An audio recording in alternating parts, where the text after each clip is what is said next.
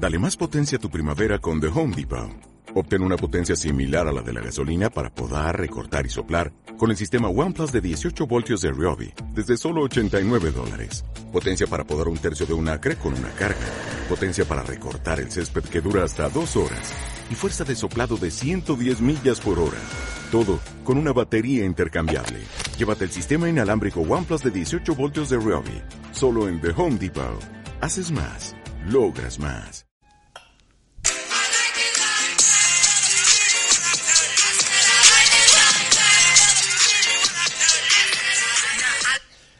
Muy buenas a todos, soy Pedro Ibar y esto es Emotion Me. Hoy venimos con muchas ganas porque las necesitamos para enfrentarnos al podcast de hoy. Y, dirás, bueno, ¿y de qué trata el podcast de hoy? Bueno, pues el, podcast de hoy va a desarrollarse sobre la meritocracia y cómo creemos que estamos viviendo rodeados de meritocracia, cuando esto no es así.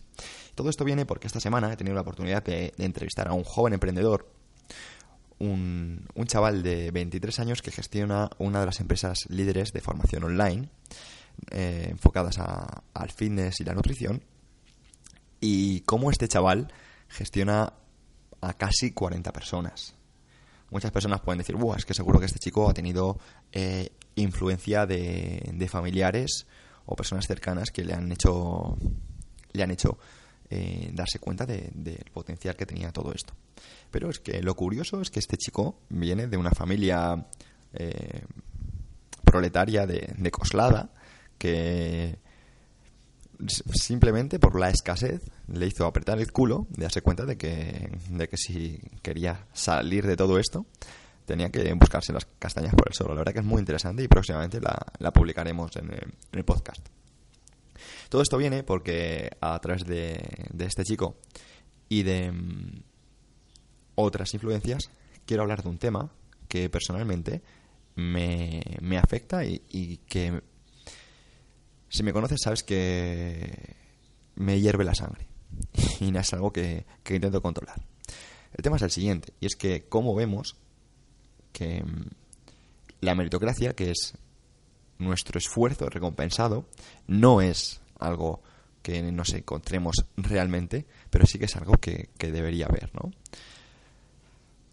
Voy a poner unos ejemplos eh, de distintos aspectos, tanto de, de, un sector público como de un sector privado, porque estoy seguro de que tienes amigos o amigas que, que viven circunstancias parecidas y que están frustrados porque se dan cuenta de que su esfuerzo no es recompensado.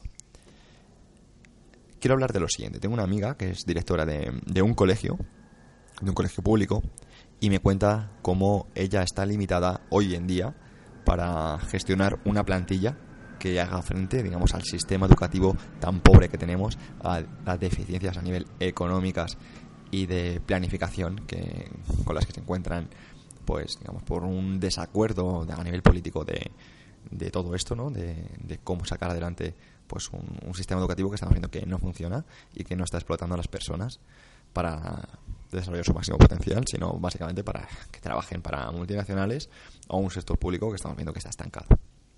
Entonces, esta mujer me cuenta que tiene profesores que son muy competentes, tiene profesores que, que dan el callo, que quieren por vocación que estos chavales salgan adelante y es maravilloso como lo cuenta, pero también me cuenta la decepción que sufre por otros, por decirlo de una manera, profesionales que llegan para fechar y se van para fechar y cuando pretende contar con ellos, pues para cohesionar grupo, para enfocar planteamientos, para fomentar formaciones y, digamos, al fin y al cabo, eh, generar un espacio de trabajo mejor donde tanto ellos como los chavales se vean eh, beneficiados, pues esto no sucede. Y te das cuenta de que los profesores que se lo ocurran, los profesores que echan horas extra, los profesores que, que fomentan todo esto, que siguen formándose, van a ganar lo mismo que los profesores que van a fichar y se quieren ir pronto porque, oye, oye, a mí no me cuentes más, que a mí me pagas por esto, no por nada más. Y, y es lamentable, ¿no? Que como hay profesionales que, ya no curran en su trabajo, sino que curran dentro y fuera de su trabajo, que van a cobrar lo mismo que los que van para fichar y, oye, no me molestes, eh, estoy cansado, me cojo la baja. Y suena duro, pero es que me, duele porque veo cómo hay personas que quieren tirar del carro y, hasta se frustran y, puede que dejen de hacerlo por, esa frustración, ¿no?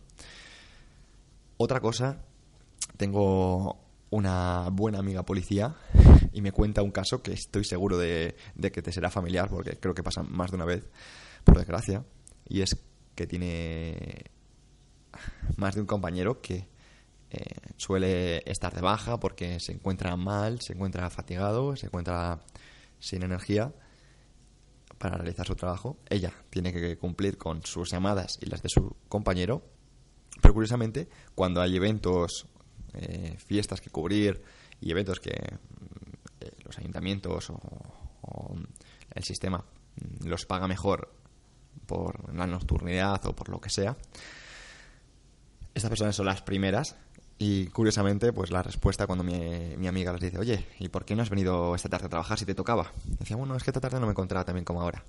Y te das cuenta de que como hay personas que se pasan de baja tiempo de manera justificada, pero luego cuando toca eh, poner la mano, pues son los primeros, ¿no? Otro caso que, a mí personalmente me, me llamó la atención, tengo un amigo que me cuenta que tiene un compañero de trabajo, también en la policía, que ha estado casi tres años de baja por un dedo roto. Y, y bueno, pues eh, a, los tres años, cuando volvió de la baja, eh, se tiró como siete meses de baja por depresión porque el dedo no le había quedado bien. Y claro, que no podía cumplir con sus labores.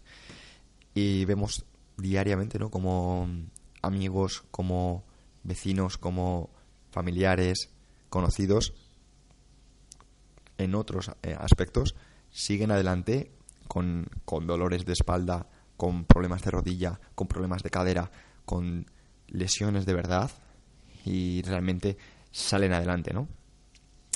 Y, cómo estas personas van a cobrar lo mismo o menos que estas personas que le echan cuento, ¿no?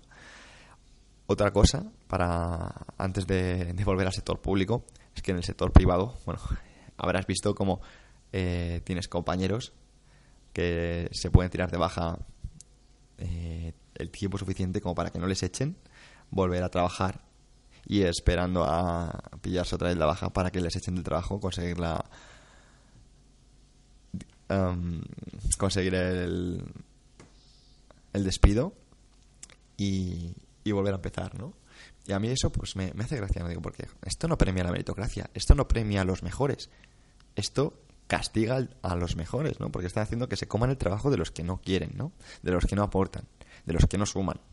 Y esto no está, esto no hago este podcast para castigar o para eh, meterme con los, con los vagos o con los cómodos, como las personas desidiosas. Lo hago para defender a las personas luchadoras, para defender a las personas que, que están ahí todos los días, para defender a las personas que tienen vocación. Así que si eres de esas personas, que sepas que, que te escuchamos que sabemos que estás ahí, que sabemos que eres un tío que aprietas el culo, una, una tía que lo das todo. Y de verdad, gracias desde aquí, desde Mí, por existir. Gracias. Gracias a mi amiga María, si lo estás escuchando. Gracias a mi amigo Pablo por contarme estas cosas. Y volviendo al sector público, esto ya es complicado, ¿eh? Pero vamos a hablar de, cosas que me llegan porque son ilegales. De cómo eh, en la Guardia Civil eh, hay colaboraciones de cara, por ejemplo, a cuando hay controles con ciertas personas que trafican y cómo se llevan un porcentaje cuando estas personas eh, les llaman por teléfono para evitar el control. Y de una cosa que me llama la atención muchísimo y es, por ejemplo, me ha llegado a los oídos policías que venden anabolizantes, que trafican con sustancias para mejorar el rendimiento, que esto lo, desarrollaré en otro podcast porque me parece que es muy fuerte. De hecho, si te interesa este tema, me importa muchísimo tu apoyo porque es un tema muy delicado, es un tema que, es muy peliagudo y, creo que no, no se trata mucho, pero alguien tiene que hablar porque lo estás viendo, estás viendo cómo hay personas que utilizan anabolizantes dentro de la policía. Y no a mí personalmente los anabolizantes es algo por lo que estoy a favor, ¿vale? Porque creo que lo que, lo que hay es desinformación. Yo a través del podcast he conocido a grandes profesionales dentro de, del mundo de la salud, del mundo de la química. ¿Vale? De hecho tenemos a, David Olid, que es un competidor, que es un doctor en química que te habla con naturalidad de este tema, que te informa con, con evidencia científica, que te pone ejemplos de cómo funciona en otros países y cómo funciona en España.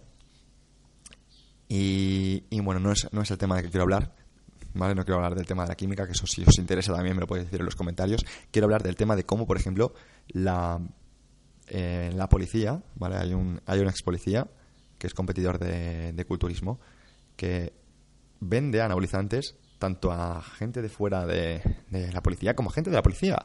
Y estamos viendo que esto me, recuerda a, la ley seca de los años 20 en Estados Unidos, o sea, con, con Al Capone, con la mafia. Como, eh, por un lado, no hay unos impuestos que regulen eh, esa venta de algo que supone que es ilegal, pero que estamos viendo que la policía trafica y consume.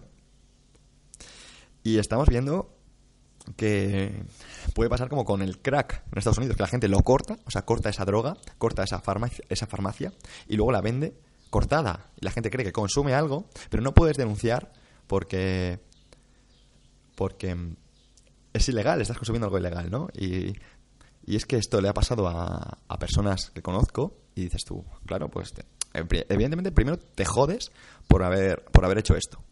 Y en segundo lugar, uh, te jodes porque es ilegal. Pero sí que, por, otro lado, me fastidia mucho porque dices, tú, pobres chavales que están estafados por la policía. Vale, porque esto lo cuento porque al que se lo compró era policía. evidentemente ahí se va a quedar el tema porque no voy a meterme en. Se dice el pecado, pero no el pecador. Pero sí que es un tema que da para, para un podcast. Y todo esto empieza por la meritocracia, ¿no? O sea, estamos premiando realmente a los mejores. Estamos premiando realmente a, a las personas que están intentando que, que esto funcione o a, quién estamos premiando, ¿no? ¿Qué se está fomentando? ¿Quién se está llevando los beneficios? ¿Por qué esto no interesa de que se hable? Si es un tema que quieres que desarrolle, si es un tema que, te interesa, que crees que es de opinión pública, me lo dices, porque llevo tiempo documentándome y me gustaría que me echaras una mano con tu opinión. No necesito que me digas em, nada más. Un saludo y nos vemos en el próximo.